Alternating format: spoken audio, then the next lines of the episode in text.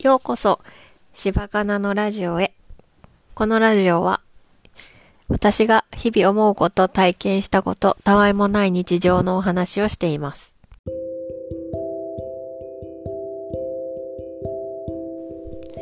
自分軸手帳が届きました。2022年版が届きました。私買うの初めてです。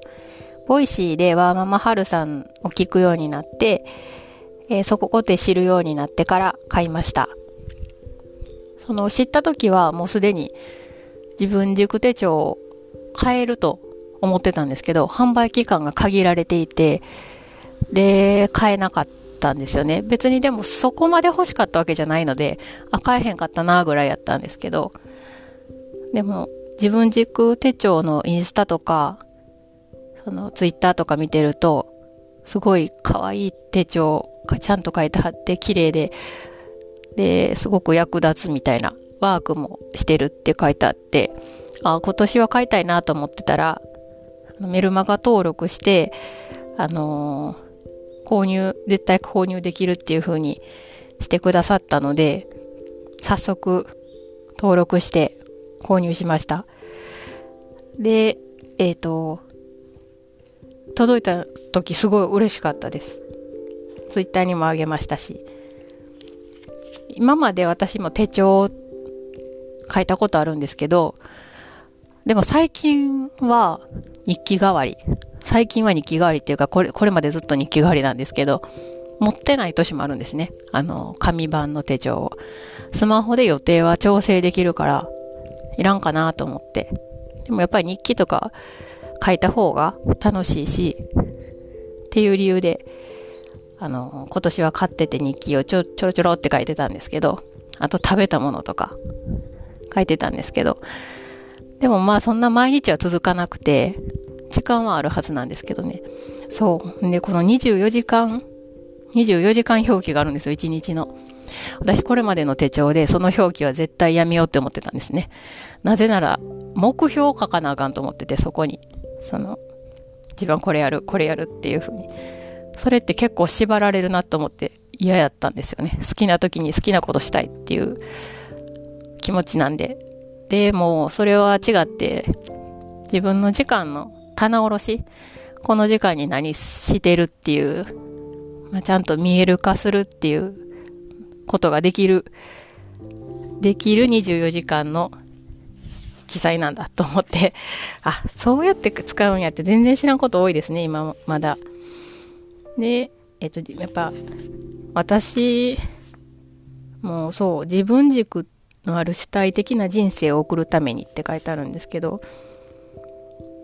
自分軸、私、人のためにするっていうのも自分軸で、それを自分軸と捉えることも大切だなって思いました。なんかやらされてるって思うと何もかもが嫌になってしまうけど。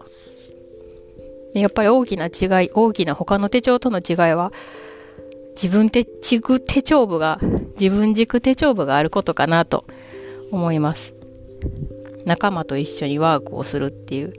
私でもまだワーク、何、自分軸手帳部の入り方がいまいち分かってません。どうしたらいいんやろって思いながら。まあ、11月11日にインスタライブがあるので、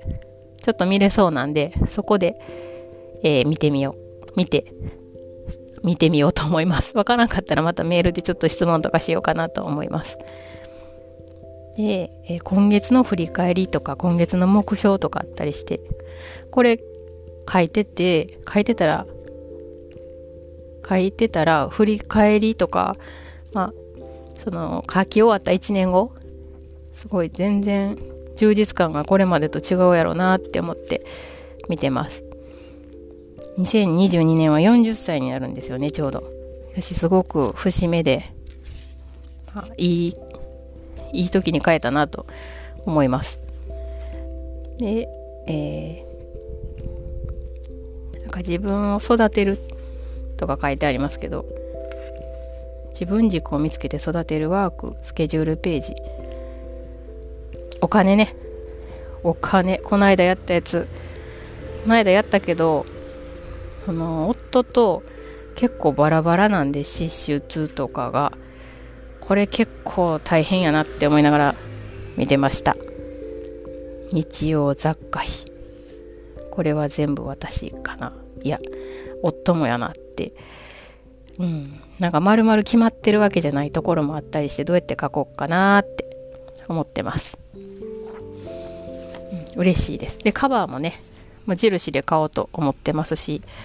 このしおり？しおりも色可愛い絶妙に可愛いですねこの色。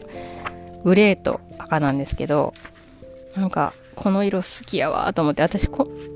グレー好きなんですよ。でこの色の赤も好きなんですよ。だからむっちゃ嬉しいんですよ。はい。楽しみにしてます。で、えー、昨日は休みやって、えー、結構時間もあったはずなのにこのアンカーを収録寝る前にしようと思ってしてたんですけどあの Voicy フェスの振り返りをしてたんですけど喋りたいことが多くてまとまらなくてなんか3回ぐらいちょっと撮り直して力尽きて寝てしまいましたよね、うん、もうちょっと早めにやればよかったです。休みやったのに。昨日は、えー、美容院行ってカフェでランチしてインフルエンザの予防接種して結構充実した一日でしたああと PTA も行ってそうあのもうね PTA の本部役員決めに取り掛からないといけなくて今年は今年も去年も PTA って結構行事もなくなって活動が少なかったんですよね。本当申し訳ないなって思いながら、あの、引き継ぎになるんですけど、うん、PTA の役員決めっていつも時間かかるし、みんなやりたがらないし、結構大変ですよね。なんか、自分ができひんできひんこと言う大会みたいなことになったことがあって、もう悲惨な、悲惨な、あの、集まりになって、もうこれやめませんかって、ある男性が言ってくれて、ほや、ほんまよかったと思いました。なんかね、自分が病気でとか、親が病気でとか、離婚してとか、そんな話を初めましての人にするっていう、あのー、しかも大勢の前でするっていう拷問みたいなことが起きて、それってちょっと違うんちゃうのって思いながら、私の番来たらなんて言おうかなって思ってたんですけど、みんなそれぞれ理由があってできなかったり、やりたくなかったりするんですけど、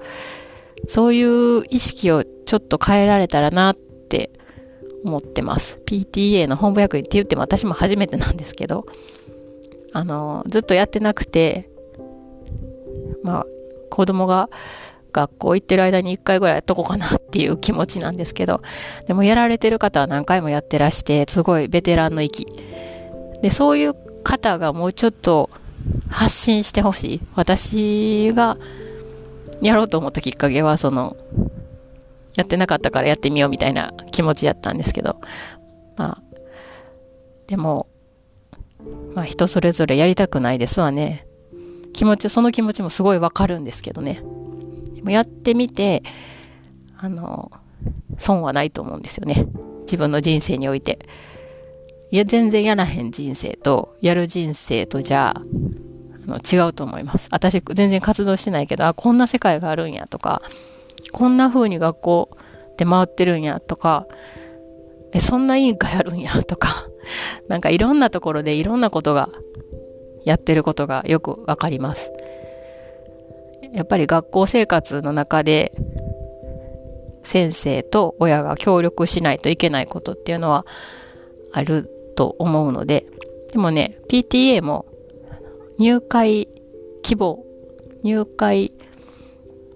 したいよっていう人と、入会やめときますっていう人といるんですよね。まあそれは自由選択になるので、でも子供にとったら、その違いって、あの、関係ないんですよね。だから PTA があげる子供へのプレゼント。うちで言うたら卒業式の時の表彰状入れ。表彰入れか。表彰入れは PTA からのものになるんですけど、PTA 会員じゃない子にはあげないっていうことは、なんかできないんですよね。会費払ってはらへんのですけど、なんか、全員参加にしたらいいのにって思う気持ちもあるんですけど、でもね、あの、うちの学区は、親がいない子も結構いるんです。その、養護施設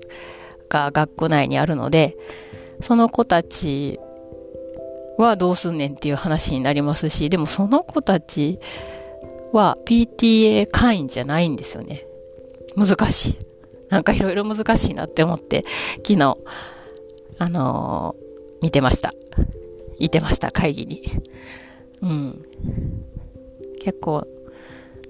どこの学校も大変なんじゃないかなと思います。